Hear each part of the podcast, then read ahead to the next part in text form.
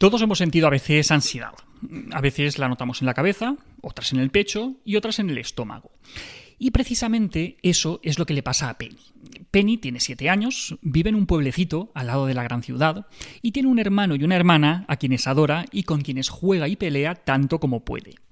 Desde pequeña, Penny siempre ha sido una niña muy feliz. Le gusta saltar, bailar y sobre todo la música. Pero Penny tiene un secreto, uno muy grande sobre algo que le pasa a ella, solo a ella y a nadie más que a ella en el mundo. O al menos eso es lo que ella cree.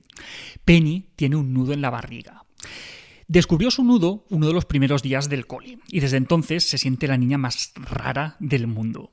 Es un nudo un poco puñetero. Le dice cosas feas que le hacen sentir tristes, sin ganas de hacer nada, ni siquiera de, de chinchar a sus hermanos, lo cual ya es decir. Un día, su amiga Aina descubre lo que le pasa y, para sorpresa de Penny, a ella también le pasó exactamente lo mismo. Aina le da unos trucos que ayudan a Penny a enfrentarse a, su nudo y le devuelven la alegría que siempre ha tenido. Después de Tengo miedo, pues, volvemos a la carga con Tengo un nudo en la barriga, un cuento sobre la ansiedad infantil. Ya está en preventa y desde el día 12 de mayo lo tenéis en todas las librerías.